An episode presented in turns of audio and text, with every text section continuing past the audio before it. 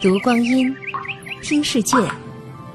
二零一七声音日历，六月二十三日，农历五月二十九。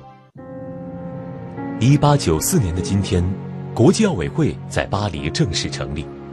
六月二十三日也被定为国际奥林匹克日。作为世界顶级运动盛会，奥运象征着和平、友谊和团结。然而，当第一届奥运会在希腊雅典开幕时，中国正处于最为屈辱和黑暗的历史拐点。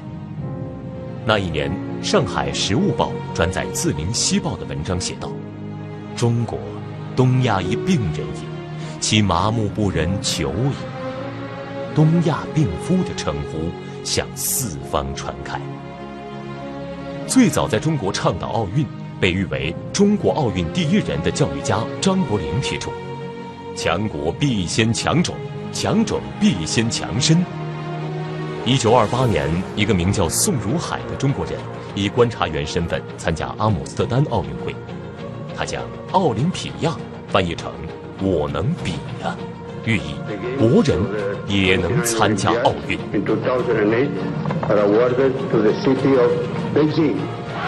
The host city of the Olympic Winter Games 2022.